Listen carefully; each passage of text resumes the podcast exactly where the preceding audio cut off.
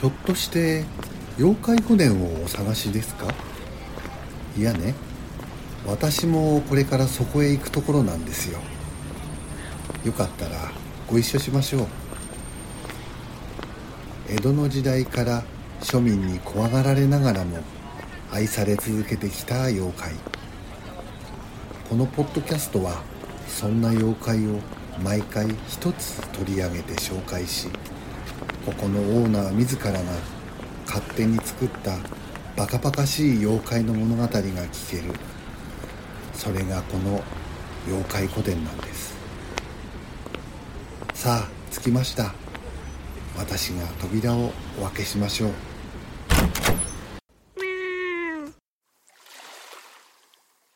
波小僧。遠州七不思議の一つと数えられる。遠州の波小僧は遠州灘一帯で起きる自然現象を指します。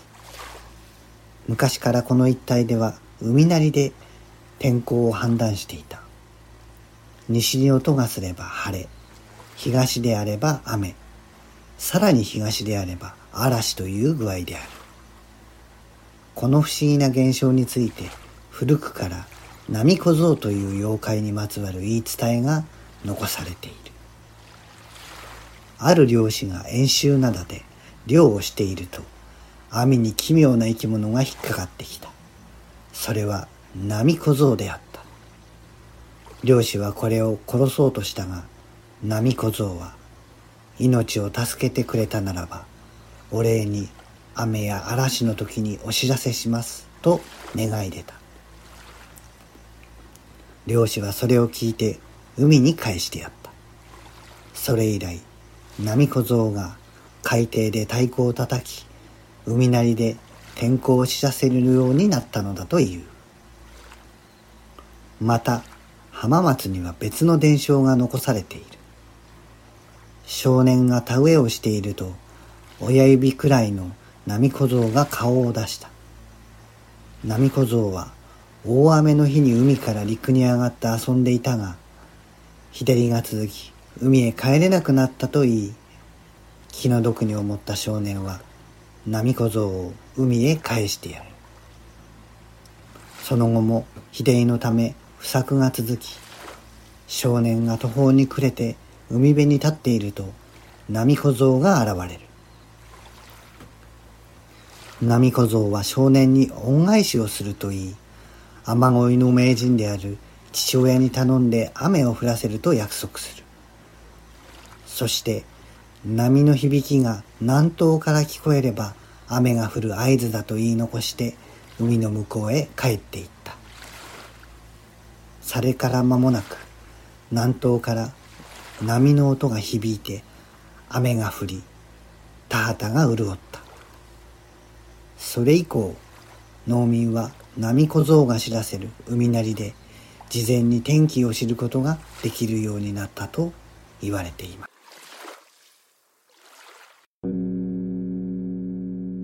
ここは静岡。浜松の田園地帯。二人の男が水田を見回しながら話し合っていた。参った。今年は本当に雨が降らなすぎる。このままでは稲も枯れてしまう。わしらだって米が育たなかったら。夫大丈夫だよ。神様だって真面目に働いている小田たちを見捨てたりはしねえ。おら天神様にお祈りしてくるよ。そうだな。夫が悪かった。じゃあわしは田んぼを見て回ってくる。お前も暗くなる前に帰ってくるんだぞ。そう言うと二人は別々の道に分かれた。青年の方は村外れの天神様に向かっていった。天神様お願いです。どうか雨を降らせてください青年は涙をこぼしながら訴えた。しばらく祈ってから家に帰ろうとすると鳥居のあたりに何か動いている。青年はそっと近寄り覗いてみた。そこには手の上に乗りそうな小さな男の子が困った顔で立っていた。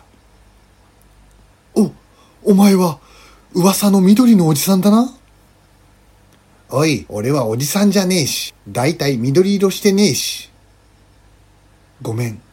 ところでどうしたんだ？実は僕、海の方から来たんだけど、帰り道がわからなくなってしまったんだよ。お願いだよ、あんちゃん。僕を海まで連れてってくれよ。わかった。から海までは、お前の足じゃ一日かけてもたどり着かない。よし、オラが連れてってやる。オラの肩に乗れ。眺めがいいぞ。こうして青年と小さな男の子は夕刻には遠州灘の海岸沿いに来ていた。ありがとうワンちゃん。お礼にいいこと教えてあげるよ。僕のお父は雨乞いの名人なんだ。二三日後に東の方から波の音が聞こえてきたら雨が降るからね。じゃあね、あんちゃん。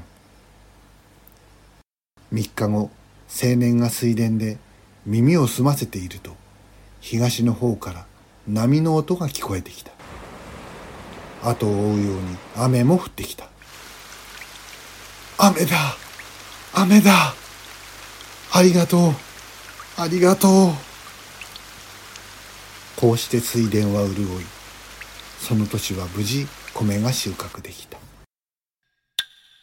この話を農民たちから聞いていたこの地の大官はその小僧は天神様の使いに違いない。それなら自分もその小僧を海に連れて行きもっとお宝をもらってやると天神様に出かけていった。大官は天神様にお祈りもせず鳥居に隠れて小僧が来るのを待っていた。するとまた手の上に乗りそうな小さな男の子が現れた。やっと出たな緑のおじさん。だから俺は緑のおじさんじゃねえって。すまんすまん。いやそんなことはどうでもいい。小僧わしがお前を海に連れてってやる。安心しろ。と言って逃げられないよう虫かごの中に放り込んだ。そうして大官と小さな男の子は遠州灘にやってきた。さあ小僧海に連れてきてやったぞ。わしは雨などいらぬ。何か他の宝をよこせ。こう言われて男の子は何やら口笛を吹いて亀を呼び寄せた。さあおじさん。この亀に乗って亀が素敵なところに連れてってくれるからこうして大官は泳げないにもかかわらず竜宮城に連れて行けとばかりに目をつぶって亀にしがみついた。しばらくして目を開けるとそこは小さな離れ小島。もう亀も見当たらない。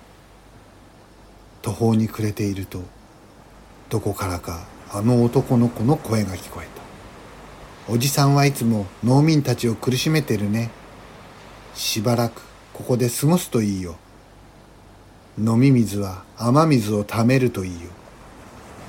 東の方から太鼓の音が聞こえたら雨が降るからね。じゃあね。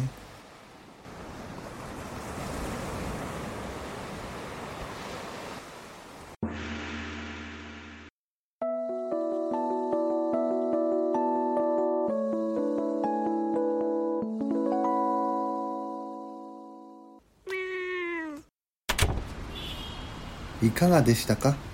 今日の妖怪話は。もし気に入っていただけたのならフォローしてあげてください。また妖怪古伝へのご意見ご感想はこの番組の概要欄を見てくださいね。新しいお話は毎週土曜日午後5時に公開になるらしいですよ。